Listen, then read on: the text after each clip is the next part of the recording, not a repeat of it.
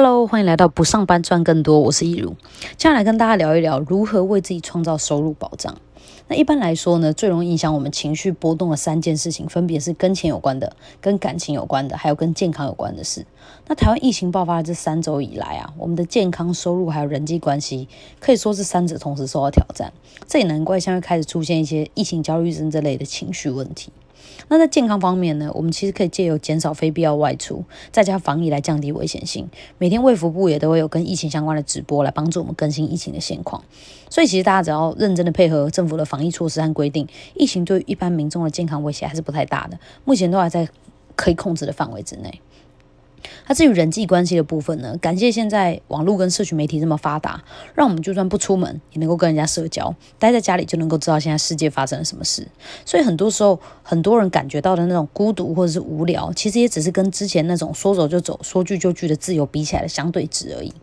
现在有很多人会开视讯的啤酒聚会啊，或者是跟朋友线上直播连线来聊天解闷，或者是维系感情。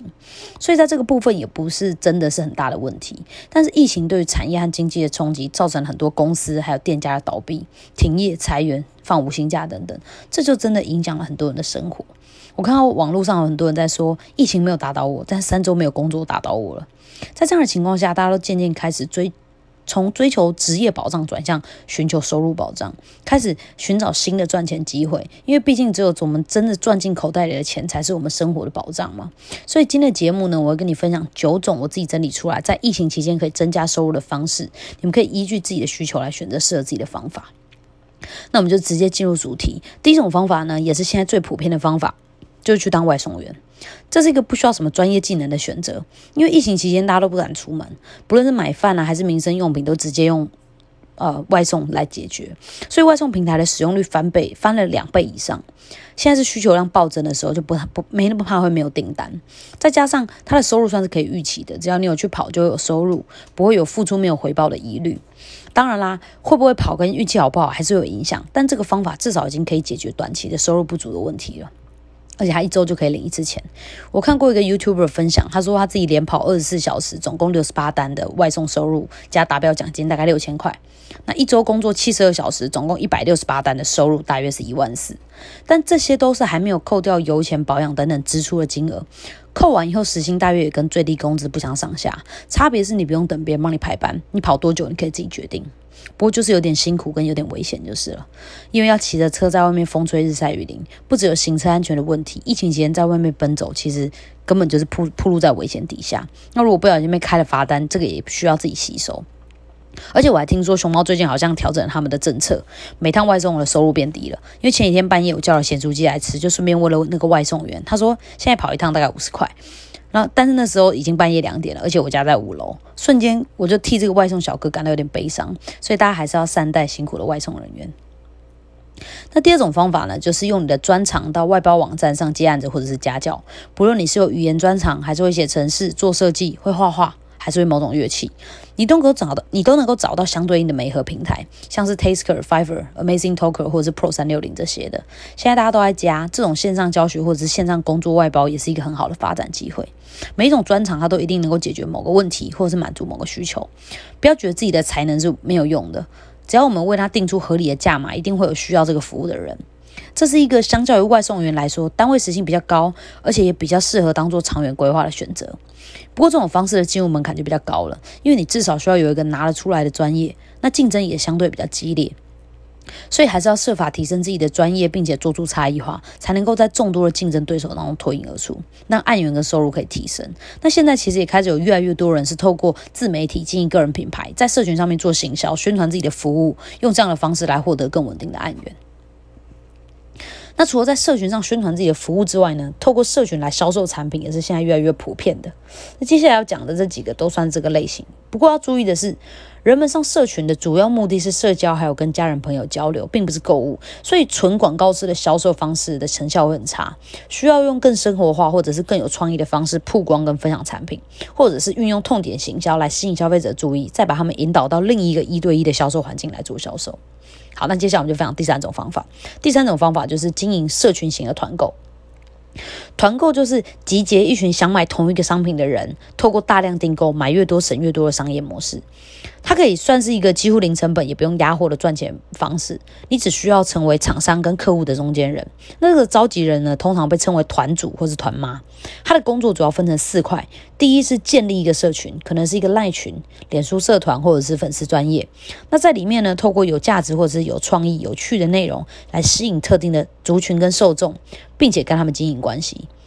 累积粉丝的数量跟质量，质量指的是你跟粉丝的信任感还有粘着度。在培养起信任之后呢，就可以开始分享产品、开团购了。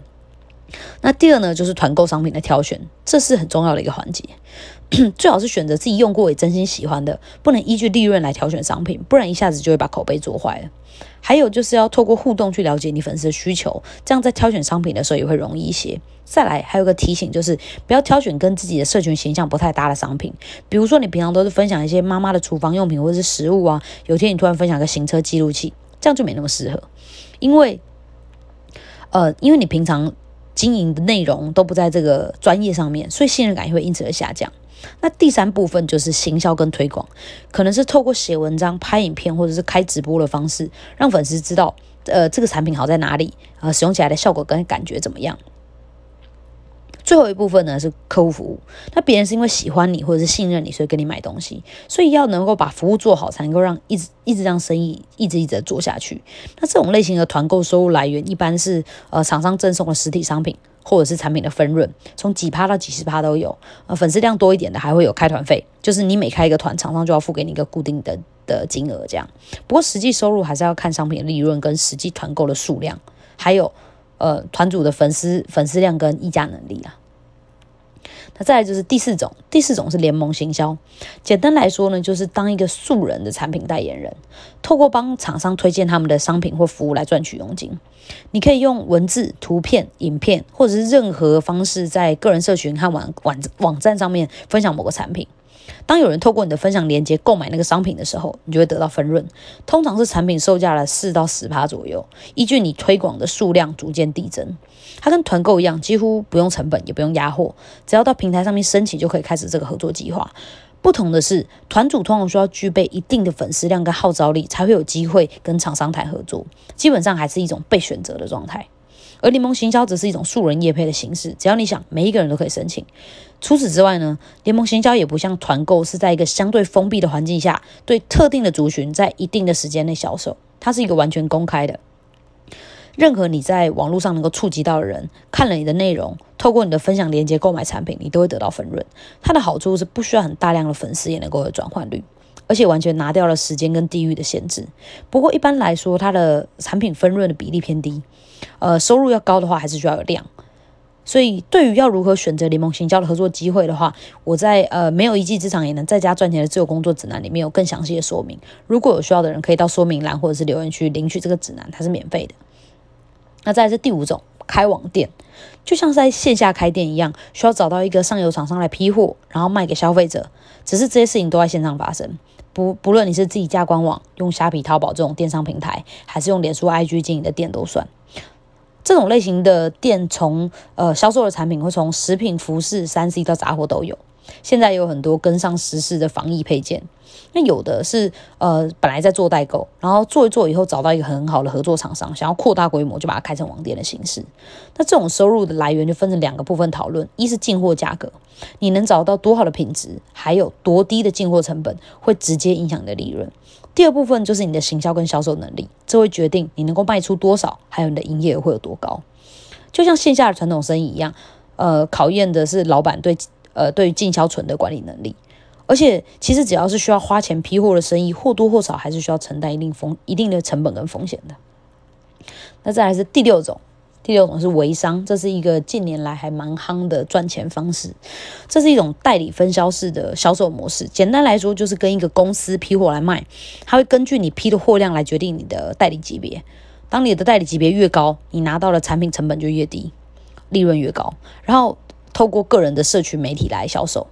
这种方式它标榜的是低资金好启动，在社群上面 po 文就可以赚钱。但是就制度面上来说，如果你一开始真的是用低资金买少量的货，那你的进货成本会很高，你的商品的成本可能会，呃，比就是呃，一个高级代理在市场上卖的价格可能会比你进货的成本还要更低。你这样在这样的情况底下，你是完全没有竞争优势的。所以他打的还是一个价格战。所以一般人会为了占有价格优势，还有有更大的利差，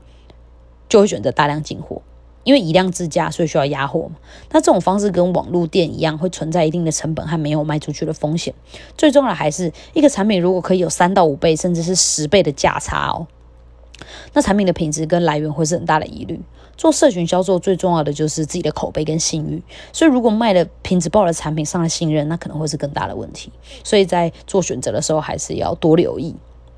那第七种呢，就是出清家里用不到的东西。可以善用脸书的交易社团，还有拍卖功能，把无用的东西变成钱。不论是衣服、家电还是日用品，全新的或二手的都可以。顺便做一下断舍离，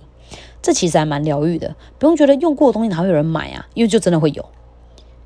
大部分人都会很喜欢购物的感觉，尤其是买到自己需要的或者喜欢的东西。我自己每过一段时间就会做一次这样的事情，大概都会有个几千到几万不等的收入。之前没有疫情的时候，我会用面交的。那现在因为疫情的关系，不不适合跟人家接触，就用 Seven Eleven 的卖货店，运费比我觉得还便宜哦。那讲完了社群销售之后呢，我们就来讲内容创作，这是第八种。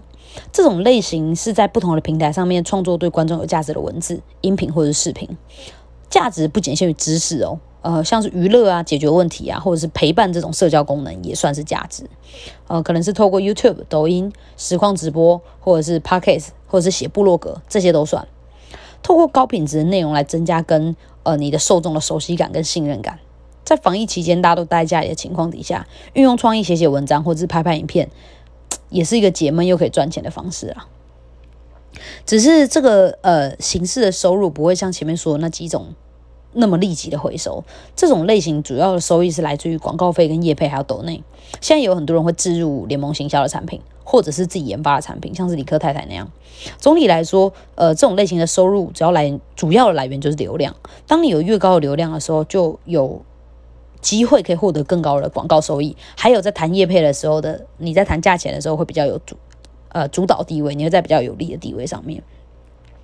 那做内容的时候，就是要考量你自己的兴趣和热情程度，因为这是一个需要长时间投入的事情。如果你没有找到一个会让你想要一直做下去的题材，那你可能撑不到你爆红的那一天，你就已经很快就会放弃了。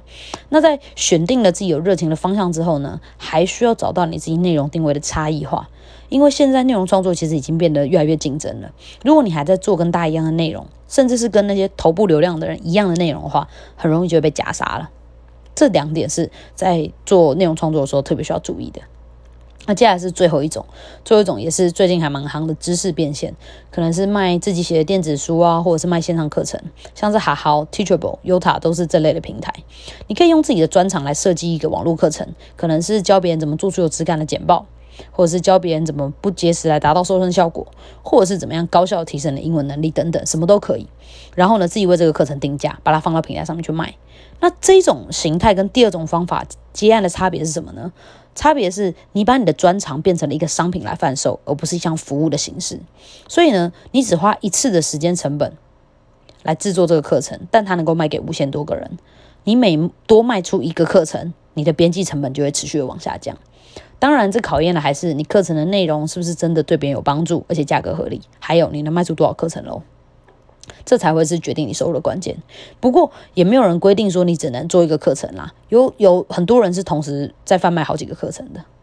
只要做课程的人可以秉持着良心，不要只顾行销，不管课程品质，那就好了。因为我们买东西也最怕买到品质差的，只是说在知识付费这个风口上面，最难定义的其实就是产品的品质毕竟课程好不好，有没有帮助，这种无形的价值是很难衡量，也很主观的。那以上就是今天跟你们分享的这九种在疫情期间可以增加收入的方式，你们可以依据自己的属性跟需求来选择适合自己的。如果你听完了以后还是不知道该怎么选择，也可以免费领取我的没有一技之长也能在家赚钱的自由工作指南，里面会有我最推荐的方式，还有实际操作的教学，我会把它放在说明栏里面，需要的人可以自行领取。